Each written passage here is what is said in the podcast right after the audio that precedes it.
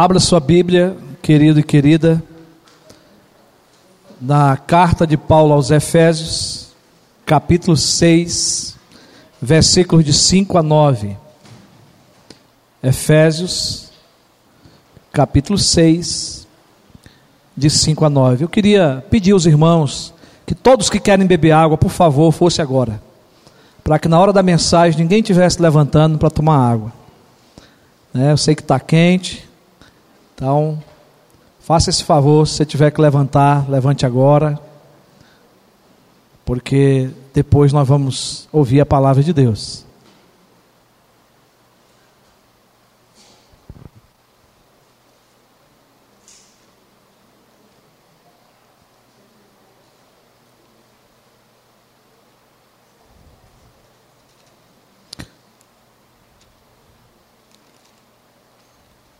Efésios, capítulo 6, versículo de 5 a 9.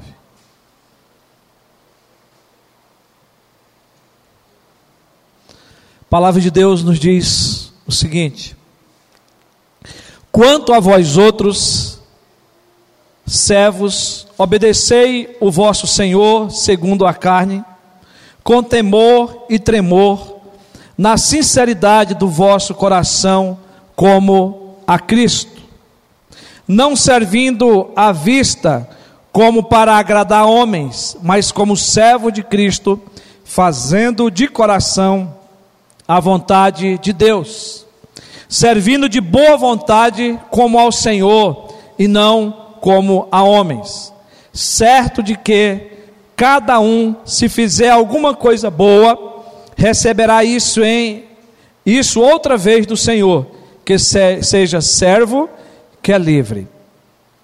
E vós, senhores, de igual modo, procedei para com eles, deixando as ameaças, sabendo que o Senhor, tanto deles como o vosso, está nos céus, e que para com ele não há acepção de pessoas. Que Deus abençoe a Sua palavra. Vamos fechar os nossos olhos mesmo assentados, como nós estamos, e vamos orar. Querido Deus, nós estamos na Tua casa, mas estamos diante do Todo-Poderoso. Aquieta o nosso coração para ouvir a Tua voz, para ouvir a Tua palavra, Senhor. E que essa palavra que é tão oportuna para os nossos dias, possa, ó Deus, é, trazer em nós consciência, mudança e de entender que em Cristo Jesus, como novas criaturas, nós temos padrões que regem a nossa vida, nós temos princípio, ó Deus, para vivermos nesse mundo. Então nós oramos e pedimos a Ti, ó Espírito Santo, que aplique essa palavra ao nosso coração, para a glória de Deus Pai, em nome de Jesus. Amém, queridos. Meus irmãos, nós temos caminhado e estamos chegando ao final do ano para terminar de pregar esta carta. Não terminamos ainda por causa de algumas, alguns momentos especiais, nós pregamos outras mensagens. Mas hoje nós estamos voltando a dar sequência, estamos pregando a segunda parte dessa carta e dentro da parte que para manter uma vida de santificação é preciso nos sujeitar ao padrão de Deus para a família. não vou retroceder lá atrás, mas daqui para frente, a partir do versículo 5, né, nós aprendemos 5:21 até 6:9, que é essa parte que fecha hoje, é, sobre esse assunto aí de santificação. E aprendemos que o marido a mulher, os filhos, todos na família têm o seu dever. Primeiro, a mulher deve se submeter a seu marido, o esposo deve amar sua esposa, os filhos devem obedecer seus pais, os seus pais têm que cuidar dos seus filhos, ensiná-los né, na, na, palavra, na admoestação do Senhor. E hoje nós vamos estar aprendendo os deveres dos servos e dos senhores. E sempre vamos estar falando empregados e patrões. servos e senhores, porque essa palavra é para todos os tempos, é para o dia de hoje também. Paulo ele, ele continua a falar dentro do contexto do capítulo 5. Sempre lembre disso. Todas essas mensagens que temos pregado no capítulo 5 está dentro de dois contextos. Primeiro, é do versículo 18, que nós devemos estar cheios do Espírito Santo. Devemos viver na plenitude do Espírito Santo. E essas são evidência de uma pessoa cheia do Espírito Santo. Mas dentro também do contexto do versículo 21, que agora, é, na plenitude do Espírito, cheio do Espírito Santo, nós temos que nos subordinar uns aos outros, estarmos submissos uns aos outros. Então, uma vida cheia do Espírito Santo vive em submissão, vive sempre pronto para abençoar o outro nessa área da submissão. Ninguém é melhor do que ninguém, ninguém é maior do que ninguém. Então a mulher está submissa ao seu marido, o esposo ama a sua esposa, o filho obedece a seus pais, não é? No Senhor. Os pais não provocam seus filhos a ira, mas criam-os na disciplina e na admoestação do Senhor. E agora os servos devem obedecer aos seus senhores e os senhores devem tratar os seus servos com dignidade, que é o que nós vamos ver nessa noite. Mas eu quero chamar a sua atenção, meu querido irmão e minha querida irmã, para o tempo do Antigo Testamento. A escravidão é, é algo muito falado, muito tratado no Antigo Testamento. E esse contexto fala de servos de senhores, de escravos, né? E de, de senhores que seriam os patrões, não é? De hoje. Mas naquela época é, é uma época bem diferente. E eu quero chamar você para dois tempos, ou para três tempos aqui nessa noite. Primeiro, os tempos do Antigo Testamento. A, a escravidão era muito diferente da praticada hoje, é, como aconteceu aqui no Brasil, né? é, com os negros no período colonial. É muito diferente. Não dá para a gente é, perceber uma ligação com o tempo do Antigo Testamento. Porque quando se escravizava uma pessoa, um homem ou uma mulher no Antigo Testamento, não está com base na cor da pessoa, nem na sua nacionalidade, não é? Mas era um status social naquela época. Deus estabeleceu leis que regulamentavam a escravidão, principalmente quando um hebreu vendia a si mesmo, a um filho ou a própria sua esposa como escrava. Então, é, e principalmente isso acontecia quando tinha que se pagar uma dívida, não tinha, se, não tinha recurso, então se vendia um filho, a esposa, não é, se entregava por uma dívida, mas existia legalidade pela lei de Deus. E nós vamos é, ver isso, não é? é? Em Êxodo 21, de 1 a 11, 2 Reis 4, 1, Neemias 5, de 1 a 5. E existia um prazo fixado, que era de seis anos. Cumpriu-se os seis anos, a pessoa tinha que ser devolvida para a sua família, ela tinha que ser agora livre, não é? é de prestar serviços ao seu Senhor e voltar para a sua família. Então, esses abusos, eles foram previamente combatidos em lei. E aí está em Deuteronômio 15, de 12 a 18. Lei que determinava a volta do escravo, a devolução do escravo.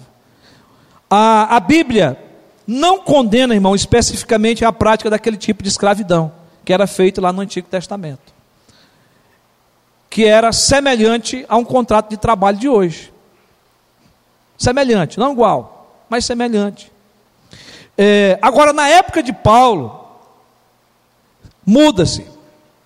A época que Paulo viveu, e a época que ele escreve a carta aos Efésios, a escravidão era algo muito comum no Império Romano, muito diferente dos tempos do Antigo Testamento. E aqui é um segundo tempo. É um tempo de famílias escravizadas, de famílias que eram totalmente dominadas pelo Império Romano, e as famílias que tinham condição financeira, tinham apoio do Estado para comprar escravos, para escravizar escravos a serviços forçados. E esses escravos estavam onde? Na própria família. Por isso que Paulo escreve aqui dentro de um contexto familiar. porque eram como se fossem os funcionários da casa, só que sem direito.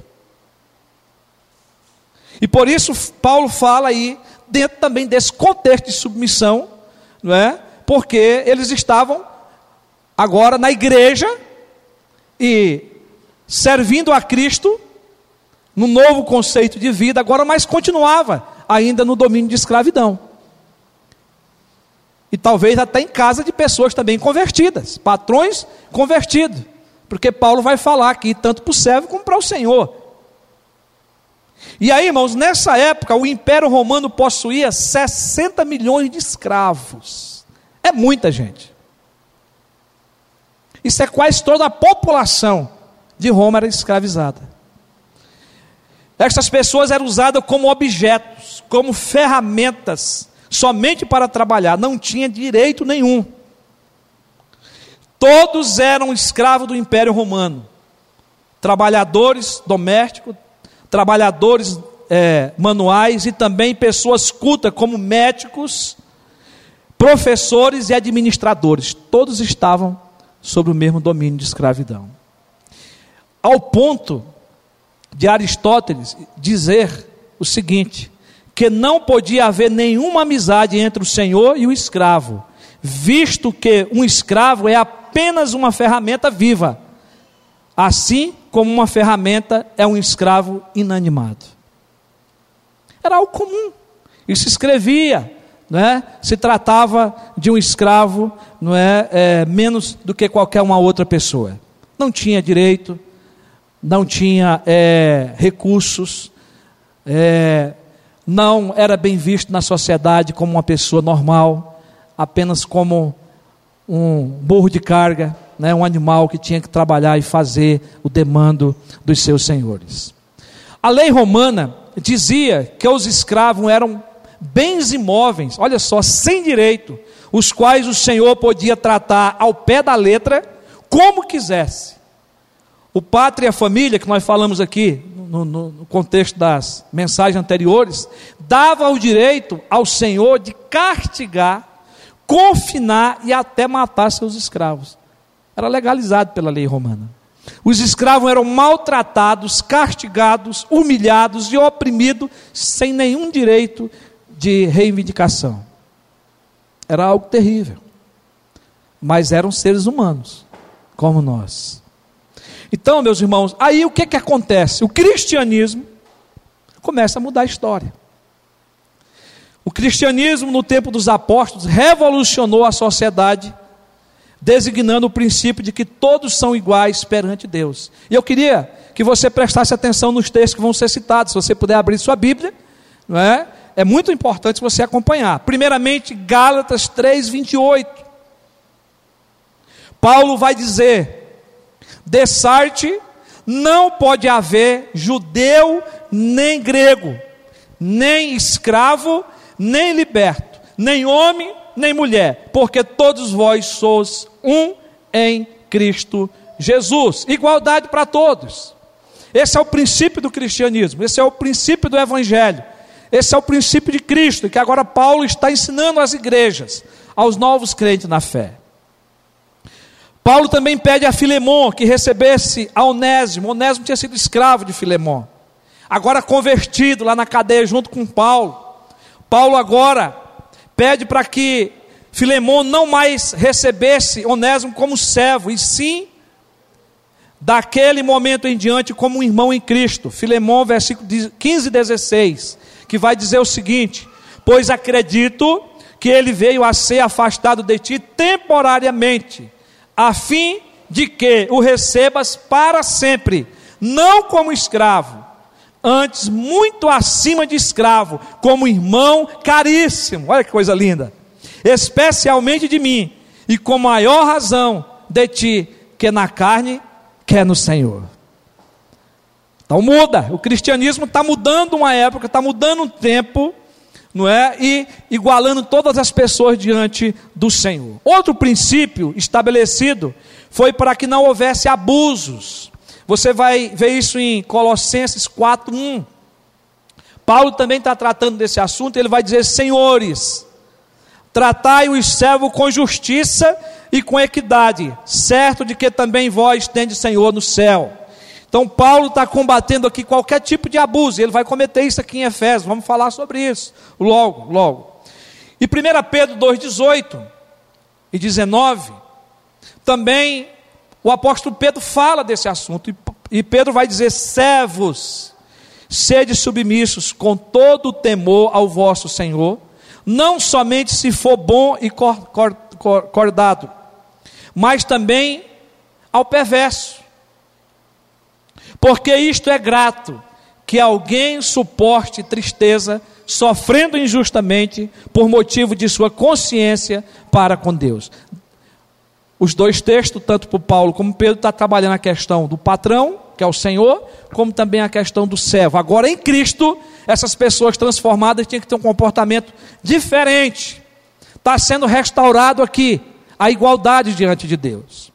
A recomendação do apóstolo Paulo também era para que os escravos crentes buscassem a sua liberdade. E Paulo vai tratar disso em 1 Coríntios, capítulo 7, de 21 a 24. Se fosse possível você abrir esse texto, abra esse texto. Ele é muito importante esse texto. Porque esse é um dos textos que define de maneira mais clara alguns detalhes sobre essa questão. 1 Coríntios 7, 21 a 24. Paulo vai dizer assim: Forte chamado sendo escravo, ele faz uma pergunta. Não te preocupes com isso. Está falando para crente agora, escravo crente. Não te preocupe com isso. Mas se ainda podes tornar-te livre, aproveita a oportunidade. Agora em Cristo você não precisa mais ser escravo. Porque o que foi chamado no Senhor, sendo escravo, é liberto do Senhor, mesmo que continue lá, servindo. Semelhantemente, o que foi chamado, sendo livre, agora passa a ser escravo de Cristo. Porque por preço foste comprados. Não vos torneis escravo de homens. Irmãos, cada um permaneça diante de Deus naquilo em que foi chamado. O que Paulo está colocando aqui como princípio é que agora em Cristo você não precisa mais ser escravo de homens. Você agora passa a ser escravo de Deus. Mas se você ainda dependesse do patrão, do Senhor, e quisesse permanecer, Paulo está dizendo você também é livre para isso.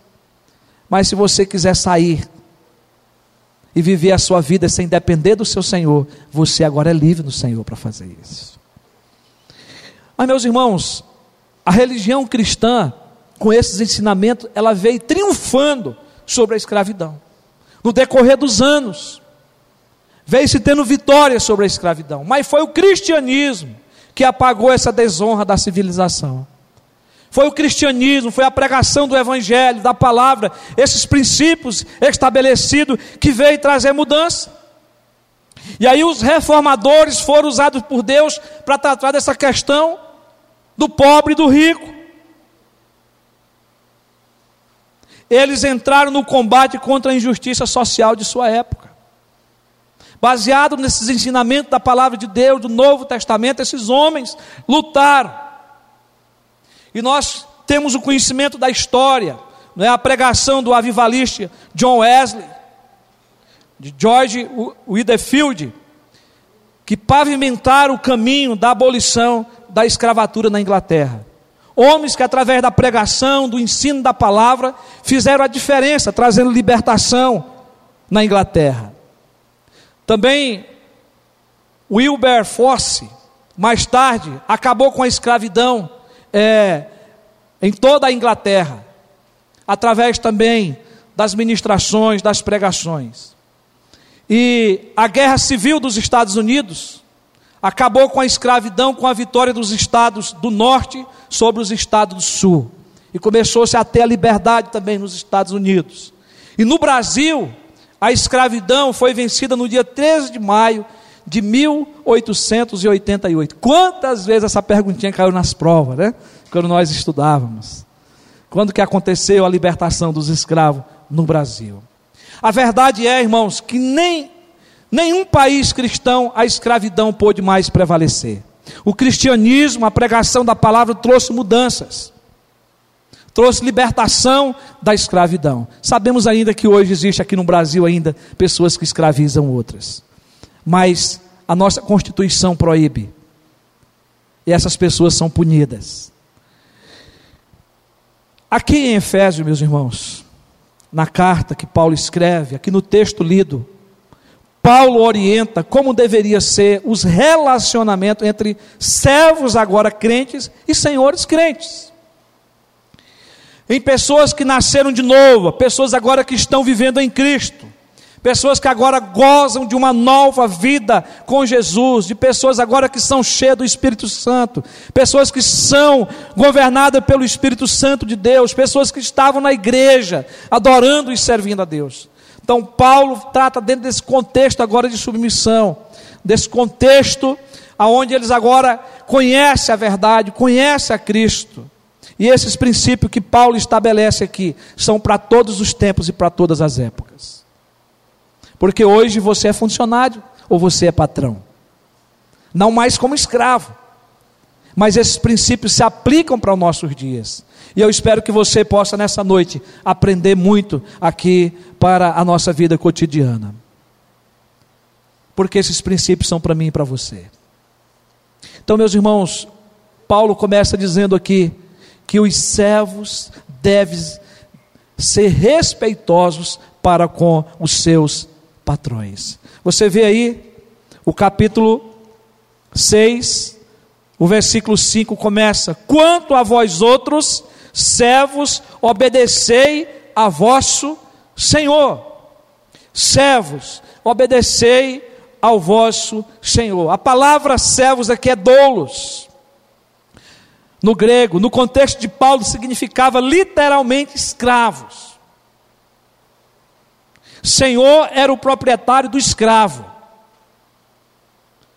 Mas o que Paulo quer que nos ensinar, desde o princípio que ele escreve sobre esse assunto, é que esses senhores eram senhores terrenos, literalmente senhores segundo a carne, carnais. Paulo fala para os escravos, crente que agora tinha o Senhor Jesus como seu Senhor nos céus. Tinha um Senhor na terra, mas que agora tinha um Senhor nos céus. O Pai Celestial, Deus Todo-Poderoso, que na pessoa de Jesus, que veio e viveu entre nós, como Cúrios, aquele que é o Senhor, que é o dono, aquele que governa nossas vidas. Os ensinamentos de Paulo é, em todas as suas cartas, em todas as igrejas, era ensinando para os novos na fé, discipulando é, os membros da igreja, dizendo: olha aí, Jesus Cristo é Senhor. Jesus Cristo é aquele que reina, é aquele que governa a sua vida. Você agora tem um dono. Então Paulo escreve dentro desse princípio e dizendo para os servos como para os senhores que eles têm senhores no céu, que eles têm Senhor no céu, que é o Pai celestial. A partir do encontro com Cristo, todos devem continuar a obedecer ao seu Senhor terreno, mas ciente de que tem o Senhor dos senhores nos céus. E é a Ele que deveriam prestar conta, como também hoje é a Ele que nós devemos prestar conta. Observe, irmão, que em todos os quatro versículos, do 5 ao oitavo, do quinto ao oitavo, todos os quatro versículos, Paulo cita o nome do Senhor Jesus Cristo de Cristo, de Senhor. Ele cita há nesses versículos, aí irmãos, a cristocentralidade do ensino de Paulo aos escravos nascidos de novo. Cristo é o centro de todas as coisas. Cristo é o centro da nossa vida. Cristo é o centro do nosso trabalho. Cristo é o centro da nossa família. E nós temos que estar agora voltado para os ensinamentos de Cristo e para viver a nossa vida para o Senhor. A visão do escravo agora mudou. Agora, eles eram livres no Senhor. Tinha que pensar numa perspectiva de uma nova vida em Cristo, não mais preso ao sofrimento, ao desprezo. E o que lhes desafiava agora era agradar à vontade de Deus. Nós vemos aí no versículo 6. O desafio dali para frente era agradar à vontade de Deus, era permanecer na palavra de Deus, era servir a Deus. E por isso que o versículo 5 vai dizer: servos, obedecei a vosso Senhor segundo a carne, com tremor, temor e tremor. Ou seja, obedeça com compromisso, com responsabilidade, com gentileza, com respeito, com consideração para com seu Senhor, para com seu patrão. Se o patrão fosse crente ou não, mas eu, como crente, como servo, eu tinha que obedecer. Eu tinha que obedecer. E aí, em outras palavras, Paulo estava dizendo para o servo não se rebelar contra o seu senhor. Para que ele não se rebelasse com o seu patrão. Que eu estou trazendo para os nossos dias, por isso que eu estou usando patrão. Mas que se considerasse na condição de servo e de empregado. Porque agora você tem Jesus como seu Senhor. Então cumpra o seu dever. É isso que Paulo está dizendo aqui. Paulo vai mais além e aconselha que eles obedeçam com sinceridade de coração. E isso quer dizer com toda integridade. Eles deveriam fazer as obrigações do trabalho sem fingimento, sem hipocrisia, sem tirar vantagem sem segundas intenções, como a Cristo, ou seja, como servindo a Cristo. Irmãos, isso é para hoje, é para os nossos dias. Você é de Cristo, amém? Você tem o Senhor Jesus como teu Senhor, você tem que prestar conta com Ele. E Paulo está dizendo aqui para os escravos daquela época que viviam num contexto diferente do nosso, onde eram escravizados, onde eram maltratados, mas Paulo está dizendo: agora você conhece a Jesus, você tem que fazer isso, não é prestando conta com o Senhor, sendo fiel, faça a sua parte, faça de maneira correta, porque você vai estar glorificando a Deus, faça de todo o coração, como a Cristo. Fazer bem feito, dar o melhor de nós no nosso emprego, agrada a Deus, irmão e irmã. Amém? Agrada a Deus. Quem assim faz, honra o patrão, mas glorifica a Deus que está nos céus. Fazer desse modo é viver o Evangelho, é sermos coerentes com aquilo que nós cremos e pregamos. Tiago nos ensinou tanto sobre isso, a praticar a palavra de Deus, a viver a palavra de Deus. Adianta estar aqui na igreja, ouvindo a palavra, cantando, louvando a Deus, levantando a mão, batendo palma, dando glória a Deus um aleluia. Se você deixa de ser crente quando sai da porta, se lá no seu serviço você é preguiçoso, se lá no seu eh, serviço você mente, você deixa a hora passar sem se aplicar ao seu trabalho. Ser crente é viver o Evangelho, inclusive no nosso trabalho. Fazendo de todo o coração, para agradar o seu patrão, mas como a Cristo, porque o Senhor está vendo.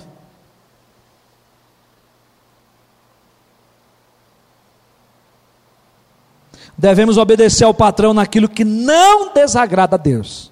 E aí, cuidado, porque você não pode fazer aquilo que fere os princípios da palavra de Deus. Mas devemos servir como uma espécie de trabalho prestado a Deus. Qualquer empregado crente que não cumpre com suas obrigações, tanto no tempo de Paulo que não cumpriram, como hoje, estão traindo o seu patrão, não estão dando o melhor de si e está deixando de agradar o Senhor Jesus Cristo. Essa é a verdade que Paulo está colocando aqui. É esse ensinamento que Paulo está trazendo para mim e para você. E ainda ele vai dizer no versículo 6: Não servindo à vista, como para agradar homens, mas como servo de Cristo, fazendo de coração o quê?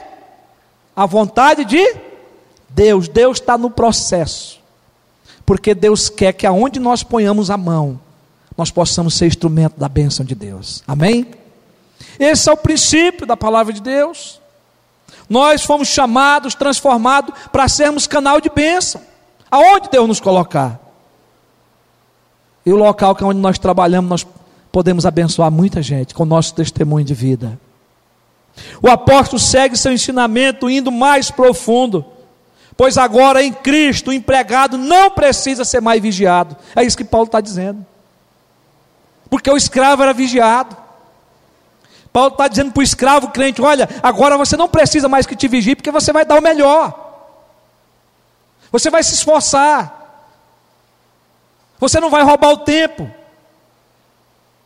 Então você não vai mais precisar ser vigiado. Porque você presta conta também com o Senhor Jesus. Porque você agora em Cristo você se dá valor, você se valoriza. Às vezes nós queremos as bênçãos de Deus, mas nós não, não valorizamos quem somos. E nós agora somos novas criaturas em Cristo Jesus. E temos que viver o Evangelho de maneira séria, de maneira pura. E o Evangelho é vivido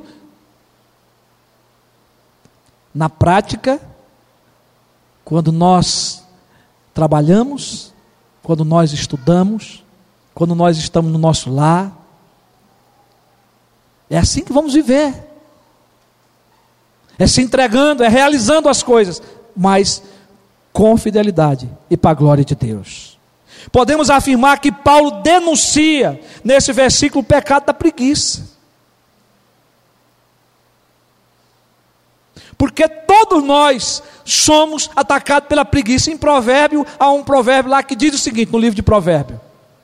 Que quem não quer trabalhar, que não coma. Se você não quer trabalhar, também não coma.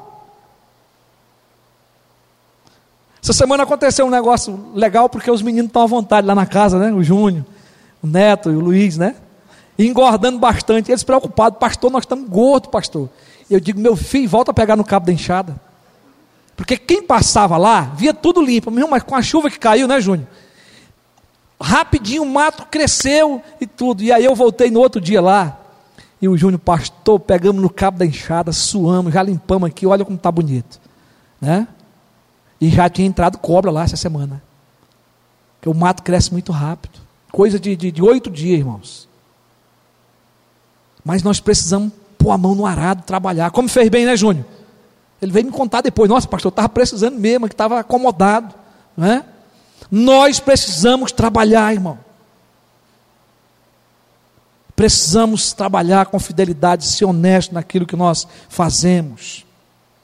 O empregado crente, servo de Cristo, não precisa ser vigiado no seu trabalho, quando faz o seu serviço, pois o seu dever é cumprir com as suas obrigações, é fazer o melhor, é cumprir com o seu horário, e fazer isso com dedicação. A consciência do servo cristão é que o seu Deus é onisciente. A consciência do servo cristão é que Deus está me vendo, que Deus está vendo você,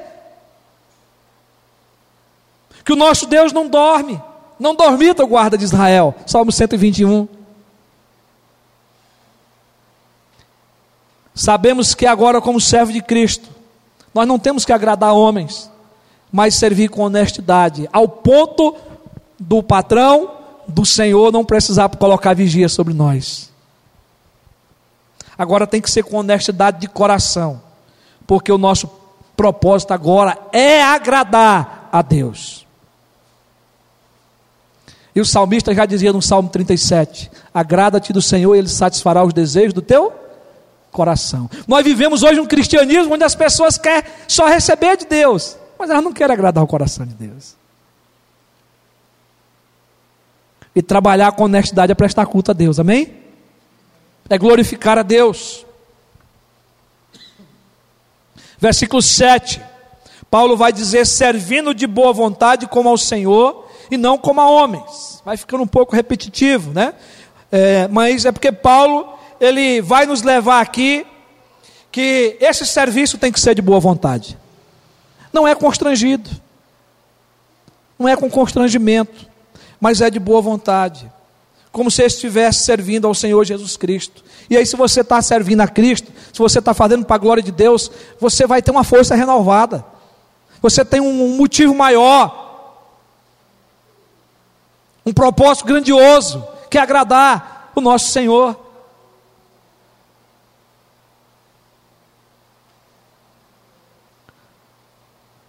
O crente tem que ser fiel, verdadeiro, honesto, dedicado, respeitador e confiável. A sua fidelidade no seu trabalho honra a Cristo. O servo crente, quando é desonesto, peca contra Deus. É contra o Senhor que você prega.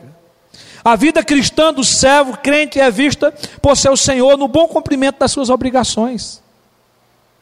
Que testemunho que você tem dado no seu trabalho?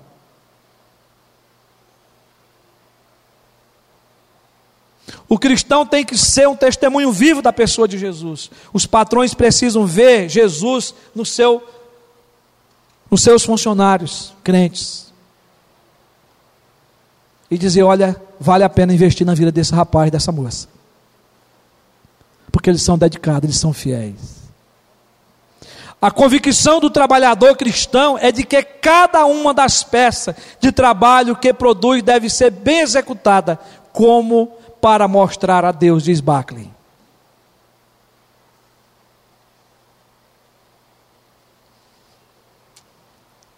Versículo 8.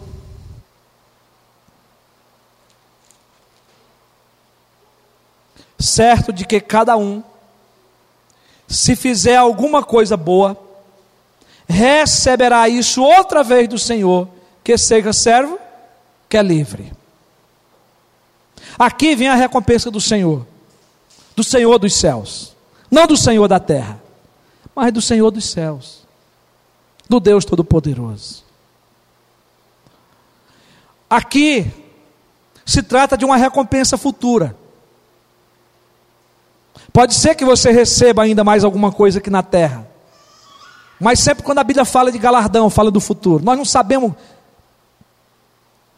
que galardão é esse. Até porque, por crente, nós já ganhamos a salvação, o perdão do nosso pecado, não tem prêmio maior do que esse. Amém? Tem, irmãos. Não tem preço que pague a nossa salvação, o perdão dos nossos pecados. Mas a Bíblia fala de galardão. A Bíblia fala de coisas futuras que nós vamos receber. E aqui Paulo fala disso. Que nós vamos receber uma recompensa do Senhor nos céus. Uma recompensa futura quem cumpre o seu dever no trabalho com honestidade, fidelidade e obediência ao seu Senhor,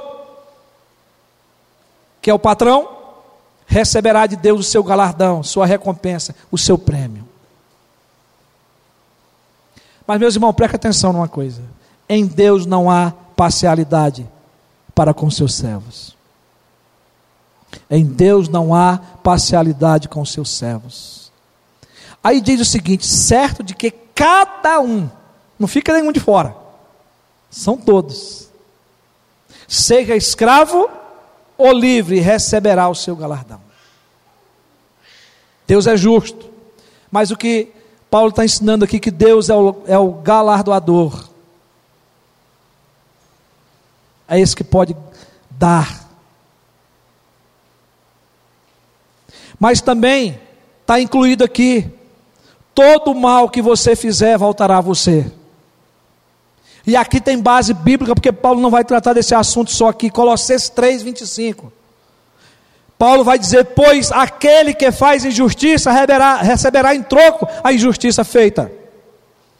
E nisto não há acepção de pessoas. Colossenses 3, 25. E ainda, Gálatas 6, 7. Paulo vai dizer que nós colhemos o que nós semeamos ele vai dizer: Não vos enganeis, de Deus não se zomba, pois aquilo que o homem semear, isso também se fará.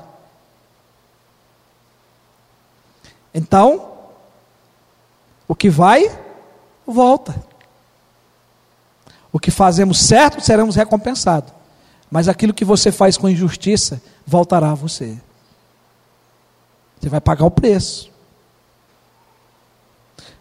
Plante o bem, é isso que Paulo está dizendo. Faça o que é certo, quer seja escravo ou livre, pois de Deus você receberá a recompensa. Agora o versículo 6. Eu quero passar rapidinho por esse versículo para a gente concluir a mensagem dessa noite. Paulo se dirige agora aos senhores. Também a senhores crentes. Porque até aqui nós vimos as recomendações para os servos crentes, para os empregados. Mas agora Paulo tem também na igreja de Éfeso senhores, patrões, homens crentes que tinham escravo em casa. E Paulo também vai falar para eles. E vós, senhores, de igual modo, procedei para com eles. E aqui, irmãos, é algo maravilhoso, porque a igreja é o corpo de Cristo. Todos no corpo gozam dos mesmos direitos. Todos têm que viver em paz. Todos têm que serem submissos uns aos outros no Senhor. O que Paulo é, está colocando aqui é que em Cristo os valores mudaram. São outros. Ninguém é melhor do que o outro. Todos somos um em Cristo. Se o servo tem suas obrigações e deveres, o patrão também tem. O Senhor também tem.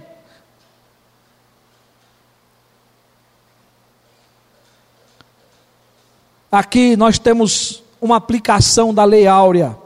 Lucas 6,31 diz assim: Como quereis que os homens vos façam, assim também fazei a eles. Paulo estava dizendo para os senhores, patrões: olha, se vocês querem que os servos vos obedeçam e façam as coisas corretas, ajam de maneira correta também com eles. Sejam fiéis também para com eles. Trate eles com dignidade também. Paulo quer que o patrão entenda que se ele exige respeito, deve dar respeito. Se quer ser bem servido, que sirva também. Faça o melhor para o seu funcionário, pelo seu servo. Estou falando aqui funcionário e patrão, porque talvez tenha patrão aqui tenha funcionário na igreja nessa noite. Então também é para os nossos dias. Da mesma forma que o servo presta conta a Deus, o patrão também tem que, tem que prestar. Da mesma forma. Ambos são em Cristo servo de Deus. O patrão crente não explora seus servos, mas tratam com justiça e com respeito, porque também tem Senhor no céu. Ele agora é Senhor, mas tem Senhor no céu, ele também tem que prestar conta com Deus. Mudou. O Evangelho muda completamente os princípios. Os valores do reino de Deus são outros. Glória a Deus por isso. Então, meus irmãos, aí nós podemos ver esses ensinamentos de Paulo. Primeiro, em Cristo todos são iguais. Se tratando agora dos senhores dos patrões, todos são iguais. Esse é o primeiro ensinamento que Paulo dá aí para os senhores. Todos são iguais. O segundo ensinamento que ele traz aí é que não ameace seus servos. Não ameace os seus funcionários. Você que é patrão, você que é senhor. Que Paulo vai dizer, deixando as ameaças. Aquilo que era comum se fazer no velho homem, agora, como nova criatura em Cristo, não pode mais fazer. Então preste atenção. Você que é patrão, todos os seus funcionários são iguais.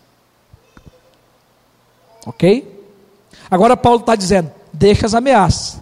Você ameaçava um funcionário seu quando você não tinha Cristo. Agora o Senhor crente não pode mais fazer isso. É isso que Paulo está dizendo. Era comum nesta época oprimir os servos, ameaçá-los, açoitá-los e até matá-los. Mas agora esses senhores estão na igreja como crentes, como servos de Deus. Não pode mais agir dessa forma.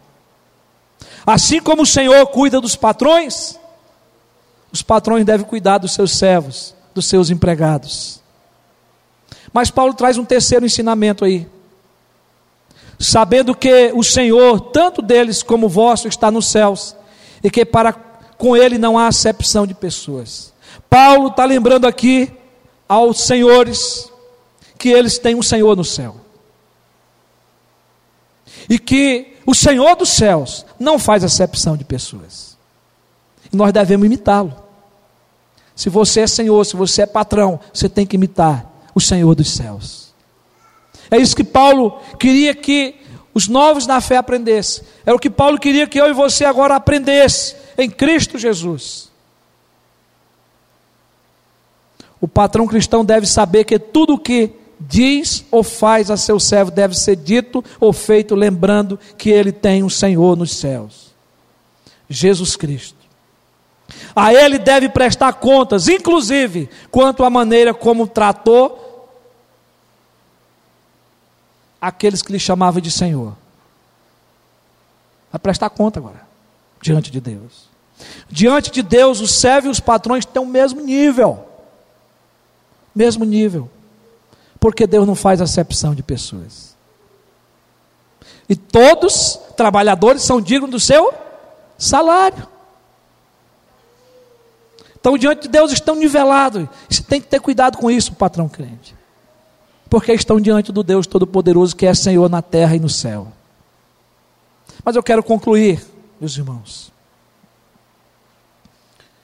dizendo para você que o que Paulo, aqui inspirado pelo Espírito Santo, nos ensinou até aqui, para nós mantermos uma vida de santificação. Paulo nos ensina que nós temos que nos sujeitar ao padrão de Deus.